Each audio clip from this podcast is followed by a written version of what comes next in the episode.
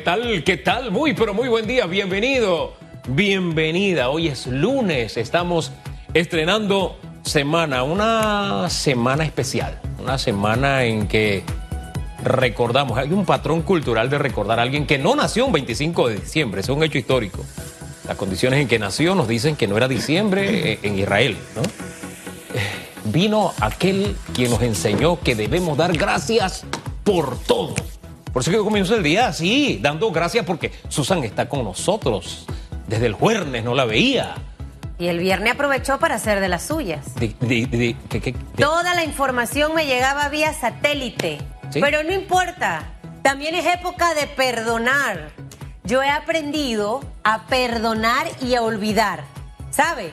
Eh, tengo que pasar la página para, para, para, para no tener tan presenteza. Así que yo eh, voy a olvidar lo que usted. Yo acepto el, perdón, no sé qué fue lo que hice, pero, pero gracias y. Bueno, todo Panamá pensaba que yo era una canchera.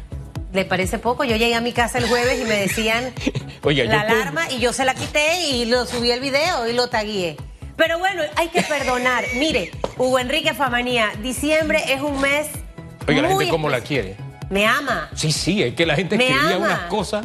Decía, no, ella tiene plata de sobra, ya no necesita hacer esa cosa. No, usted es un plata de y eso que usted dijo que y eso de que es un bochinchoso, me decían así, usted es un bochinchoso. Y la gente la quiere. Qué Yo, bueno. como, como, no soy política, pero la gente me ama y me ama de verdad sin tener que darle nada a cambio. Mire, Hugo Enrique Famanía, yo lo único que doy es a veces cascote. Mire lo que le voy a decir. Hay un cascote fresco por ahí ahorita. Un cascotazo, no se va a durar como varias semanas. No me voy a meter en eso. Le voy a decir algo, este mes de diciembre es importante para que empecemos a trabajar en el perdón. Eh, no lo haga el 24, empiece desde hoy, 21 a toda esa gente que usted necesita perdonar, perdone. Y si necesita pedir perdón, señor Chong, usted también pida perdón. Uno, uno se acuesta en calma. Este día de hoy no se va a repetir más. Entonces, aprovechemos el tiempo para vivirlo intensamente. Vamos a, separar un poco las preocupaciones, los momentos difíciles y complicados que todos estamos atravesando desde, desde distintos puntos de vista y vamos a disfrutar lo poquito, lo más o menos, lo mucho que vamos a tener. Eso sí, hay que, hay que trabajar duro para cada día avanzar, ser mejor en el trabajo, ser mejor en la casa, ser mejor vecino. Así que arranque la semana perdonando como he perdonado a Hugo Enrique Famanía y perdonaré al héroe nacional. Por un video que publicó en su red Don Boris. Nada más, nada más les paso el dato. Está en la cuenta de Don Boris Reyes. Mire el video. Oiga, tremendo video. Este, ¿qué les decía? Ah, oiga, es que, ¿sabe qué? El perdón no es una concesión que usted le hace a la otra persona. Es algo que está haciendo a su favor. Todos tenemos muchas cargas en estos días. ¿Y cómo pesa la falta de perdón? Perdónese y perdone. De verdad que me uno a esa petición. Su carga va a ser más ligera. De verdad que sí. Eso de que eso no tiene perdón de Dios. Todo tiene perdón. Todo tiene perdón. Y verá la paz que se siente cuando uno perdona. ¿Mm? ¿Sí o no, Susana Elizabeth? ¿Qué invitados tenemos para el día de hoy? Hoy tenemos banquete. Yamilet López, directora encargada de la región metropolitana de salud, está por el doctor Israel Cedeño. Y para que usted sepa, yo me tomo el atrevimiento, pero es un médico, está con COVID. ¿Sí? Ese doctor que usted veía todos los días diciéndole cuídense, cuídense. Así se exponen los médicos y enfermeras de este país. Hoy vamos a conversar con ella para ver cómo estamos. Eh, hay gente que le está dando COVID por segunda vez y algunos decían, a mí ya me dio. Entonces se fueron para Veracruz a la fiesta con el DJ. Entonces, como a mí ya me dio, no me va a volver a dar. Pues sí da. Y da peor, para que sepa. Ella va a estar la primera media hora y posteriormente Domingo Dovaldía Hugo Enrique, él es presidente de la Asociación de Restaurantes y Afines cómo la están pasando los restaurantes. Ya estaban golpeados. Eh, vamos a hablar un poco de ese tema esta mañana. También importante, hoy regresan las glosas. Usted pendiente, a las 7.50 de la mañana deben estar las glosas con ustedes. Antes le recordamos, no, más bien, le, compartimos la pregunta, no se la hemos compartido esta mañana. ¿Qué opina sobre la utilización de catres, gimnasios y campamentos? Bueno, son hospitales campaña para asegurar la atención de pacientes COVID-19 por parte del gobierno. Sí, usted sabe que ya se están habilitando, se pidieron los catres, se están habilitando estos estos hospitales campaña, se está habilitando gimnasios, algunos de estos locales pues simplemente van a estar con la ventilación ah, de nuestra temperatura panameña. Usted se imagina con estos calores que vienen en verano en un catre afectado por COVID. Padre de la gloria. Bueno, e, ese es el escenario que está. Todavía no hemos llegado a él. Se están habilitando. ¿Usted qué opina de esa estrategia? Eh, y también hoy asume nuestra conciencia ciudadana cómo anda. Hubo este fin de semana fiestas, hubo un montón de cosas este fin de semana. Súbelo a su opinión. Hashtag radiografía como cada mañana. Mientras lo hace, vamos a las noticias. Los titulares. Así titulan los diarios de la localidad esta mañana a las 7.36 minutos. Inauguran hospital de campaña contiguo a la Policlínica Doctor Santiago Barraza, esto en La Chorrera. El director de la Caja del Seguro Social, Enrique Lao, hizo un recorrido de este hospital de campaña donado por el Comando Sur. Lau adelantó que este hospital contará con 40 camas y las mismas serán destinadas a aquellas personas con COVID-19 que por su cuadro requerirán de hospitalización. 7 de la mañana, 36 minutos. Cámara de Comercio exige respeto a los derechos ciudadanos y rechaza actos de violencia en su comunicado dominical. Los empresarios manifestaron que una vez más el país se enfrenta a momentos trascendentales en los cuales debemos sumar la voluntad solidaria y disciplinada de todos los panameños a la causa común de contener el avance de la pandemia COVID-19 en el país. Expresa que en medio de la situación que vivimos resultan inconcebibles actos de violencia contra la población, así como actuaciones que transgreden el derecho de terceros, tanto por las autoridades como por ciudadanos, toda vez que son condenables en cualquier circunstancia. 7.37 minutos, avanzamos. Hoy suspenderán suministro de agua temporalmente en sectores de Arraiján como parte del proyecto de mantenimiento de obras para la ampliación y rehabilitación de la carretera panamericana. Este lunes se efectuarán trabajos de interconexión de la línea de 24 pulgadas de agua potable. Estas labores se realizarán en horario de 9 de la mañana hasta las 6 pm y mantendrán el suministro de agua potable suspendido temporalmente en los sectores de Burunga y Arraiján. Cabecera. 738 es momento de saber lo que ocurre en el mundo. Nos vamos con las internacionales hasta Brasil, pues su presidente afirma que la prisa por la vacuna contra el COVID-19 no se justifica. El mandatario resaltó que la prisa por la vacuna no se justifica porque es algo que afecta la vida de las personas. Cada uno se inocula algo. El sistema inmunológico puede reaccionar de forma imprevista. Esto lo destacó el mandatario. Insistió en que la pandemia está llegando a su fin en Brasil, pese a que los números de los últimos días evidencian una segunda ola más letal. Estamos con una pequeña subida ahora, pero se trata de un pequeño repunte que es previsible, aseguró Bolsonaro. Hasta aquí los titulares. Los titulares.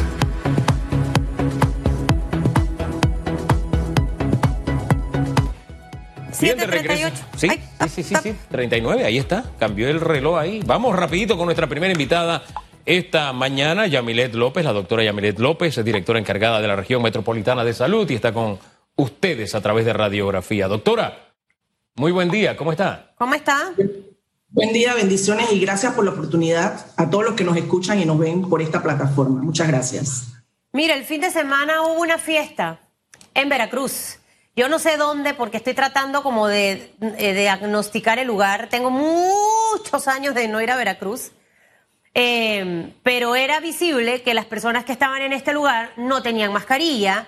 Eh, hubo también la publicación del video del DJ artista que iba a estar en esta actividad.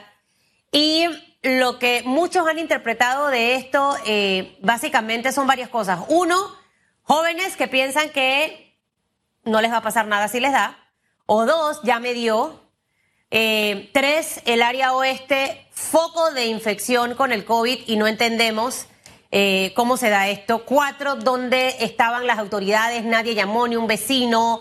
Eh, ¿Sabes? Es difícil hacer una fiesta como esta y que nadie se da cuenta. Yo saco la bocina JBL que tengo en mi casa al portal y créeme que me van a denunciar. Quisiera que arrancáramos por ahí si ustedes manejan información, realmente esto se dio el fin de semana, etcétera, etcétera, ya tienen identificado el lugar, va a haber sanciones. Buenos días. Buenos días. Eh, por respeto no vamos a decir el nombre del, local, pero este, este local ya fue inspeccionado desde el fin de semana pasado. Eh, fue el, expediente el día viernes, asesoría legal de la región. Eh, este local va a ir para ya sanción establecida, ya ellos lo saben. Tenemos bien identificados, ya el equipo de salud pública llegó al área en conjunto con Mitradel, se encontraron aparte de eso muchos funcionarios eh, eh, extranjeros sin permiso de trabajo y también van a ser sancionados, pero final del camino Susan, tú has dicho algo bien, es, eh, que lo hemos dicho desde nueve meses. Nos encontramos, señores, en una transmisión comunitaria en fase acelerada. La gente no quiere entender que esto es aumento exponencial de casos y aumento de la velocidad de contagio. Estamos en un punto crítico. El mes pasado nosotros superamos ya 3.000 casos diarios. Eh, nosotros, eh, ante este escenario, lo dijiste y lo dijo Hugo, se están habilitando más camas para la red hospitalaria y prehospitalaria en todo el territorio nacional. Como objetivo, tenemos que romper la cadena de contagio por lo que es necesario cumplir con todas las restricciones que estableció el Ministerio de Salud y redoblar esas medidas de bioseguridad que como hubo, hay que apegarse a esa concientización ciudadana que seguimos haciendo eh, eh, eh, hincapié del lavado de manos, la mascarilla obligatoria, el distanciamiento de los dos metros, la carta facial, por favor, señores, los que tienen más exposición y están en más riesgo, se disminuye contagio en un 45%. Tratar mantener esta ventilación en las áreas eh, y tratar que en lugares abiertos, en moles, supermercados, no hablar, tratar de no utilizar el celular para evitar expeler esas gotitas respiratorias. Y lo más importante, la burbuja del hogar, no sobrepasar esa burbuja del hogar para evitar esos contagios masivos de conglomerados aceptarlo ante estas fiestas de fin de año que van a ser distintas, van a ser diferentes.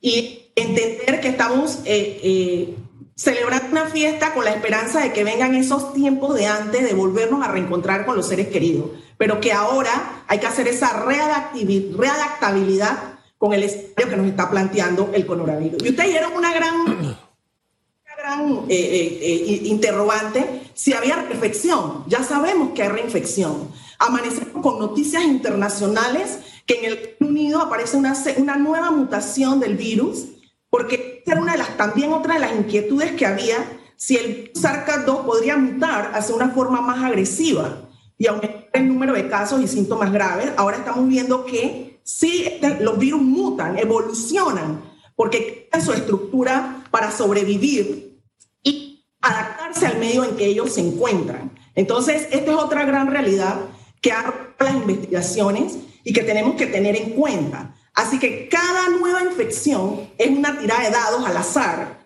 donde una oportunidad adicional de desarrollar mutaciones pueden ser peligrosas, como puede que no haya ningún efecto. Entonces, eso hay que, hay que considerarlo en el escenario de la investigación científica.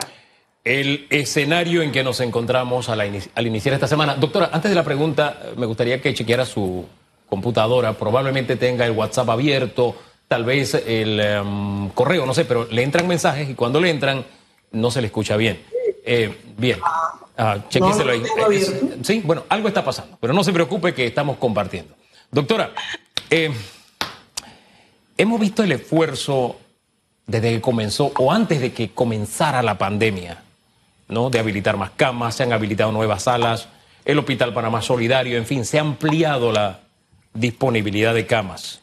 Sin embargo, llegamos a un nivel en que ya estamos hablando ya no de camas, sino de catres Estamos hablando de la posibilidad incluso de llegar a usar el, eh, gimnasio Nuevo Panamá o, Roberto Durán, que la ventilación sería como en otros gimnasios que no tienen aire acondicionado. A ese nivel estamos llegando. Cuando comenzó a ampliarse la capacidad y vino el Hospital Solidario, mientras algunos pedían, oye, ¿y por qué no lo usan? Nosotros decíamos, Dios quiera que no lo tengamos que usar, que esté allí y no lo usemos. Bueno, no pasó. Lo mismo es también es nuestro deseo, que los hospitales campaña tampoco los tengamos que usar. con ese, esa anotación de antemano, eh, quisiera saber, doctora, al ritmo que llevamos, ¿cuándo se va a hacer uso de esas camas que se están habilitando en estos hospitales campaña, en estos gimnasios y demás? Digo, si el ritmo sigue como va, ¿cuándo? ¿Dos semanas, tres semanas? ¿Cuándo se agotan las camas de los hospitales que ya tenemos que utilizar los hospitales campaña, los gimnasios, los catres, etcétera? En el Figali todavía tenemos 160 camas. Ojalá no, no lo tengamos que usar, pero ritmo de lo que yo estoy viendo eh, este fin de semana, yo no sé si ustedes vieron los malls, me llaman que por qué no los multamos. Sí, hemos hecho multa, no es por no hacer multa, hemos hecho sanciones. Es la gente la que toma la decisión. El virus el comportamiento epidemiológico impacta el comportamiento social. Una semana, dos semanas, eso es lo que yo lo que sí te puedo decir es que hoy nosotros tenemos reunión de la región metropolitana, nosotros nos reunimos lunes y jueves. Y de solamente han pasado tres días. En días la región metropolitana tiene 1.384 casos activos en tres días. De multiplica cuántos contactos de esos positivos y ya tenemos 1.118 nuevos contactos en cuarentena de esos positivos. Entonces, sí hay un aumento exponencial y sí es alarmante. O llegáramos a usar esos catres, condiciones, como tú lo dices, no son las mejores. Pero uno previendo, porque cuando estamos en salud pública nosotros hacemos una cosa que se llama minimización de riesgos. Y esto estamos haciendo al ampliar esa capacidad instalada con las mejores condiciones o con lo que podamos contar como un país en, desarrollo. Pero al final del camino la gente es la que toma la decisión. Hugo, si yo sé que esto está subiendo, si yo sé que estamos en el tope, yo voy a hacer todo lo posible para asegurar esa seguridad a mí y a los míos para no quedar allí y no exponerme. Es la gente toma la decisión. Nosotros no hemos parado y hemos seguido realizando ese compromiso de trabajar por la salud pública de este país. Lo vamos a seguir haciendo porque ese es el juramento hipocrático que nosotros hacemos. Pero necesitamos la ayuda eh, y la concientización de la población en general. Yo creo que todavía estamos a tiempo y ojalá en la decisión correcta. Doctora, disculpe, eh, eh, esa, esa, multiplicación exponencial de la que nos habla y sabiendo la capacidad que tenemos, le reitero la pregunta, ¿cuándo, cuándo ya se acaban las camas que conocemos y entramos ya a los hospitales campaña, entramos a los catres y a los gimnasios? Yo, yo no te puedo decir, eso va a depender, la gente sigue incurriendo en la falta y siguen aumentando los casos. Si son 3.000 y el último RT de Renacional está en 1.3, en 14 días tres veces ese valor. ¿Ok? Entonces, Asimismo, nos vamos dando cuenta si en 14 días ya hemos rebasado, puede ser un, tiempo prudente, dos semanas, si hemos rebasado lo que hay, para entonces entrar con lo que estamos poniendo a disposición de la comunidad ante la alta demanda. Yo creo, doctora, que el gobierno tiene que ponerse de acuerdo qué es lo que quiere hacer en cuanto a la población. Y le digo por qué. Porque los moles estaban llenos, pero entonces mejor tomen la medida de cerrar. Entonces, es contradictorio porque está el comerciante tratando de ver qué vende, ojo, y está bombardeando toda la publicidad para que la gente vaya a aprovechar las ofertas y la gente obviamente va a salir con su mascarilla y se va a cuidar, pero entonces, eh, yo se lo decía a Hugo, para mí es ilógico decir, no salgas de tu casa si no tienes que salir, ok, y los empresarios tenemos que ver cómo dinamizamos la economía y las decisiones que se toman van en contrario con eso. Eso se lo dejo allí, porque al final es como que yo regaño a mi hijo por una cosa, pero yo le estoy dando la gabela para que lo pueda hacer. Entonces ahí hay una línea muy delgada y que hay que saber cómo poner en práctica las cosas. Y le hago un último comentario antes que me vaya. Me hubiera gustado hablar del doctor Israel Cedeño, porque vi ahí como que movió la cabeza. Al final es el director metropolitano de salud y al igual que usted y muchos médicos están expuestos a contagiarse de COVID.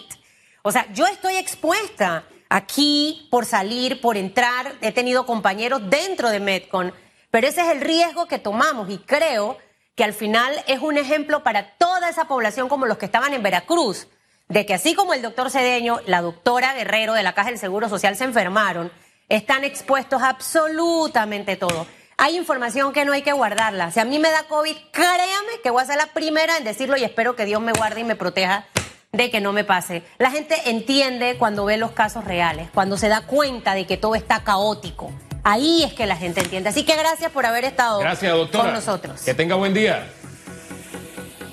La doctora, directora Igual, buenos regi- días, bendiciones a todos. Sí, la directora encargada de la región metropolitana, metropolitana de salud, Yamilet López, en radiografía.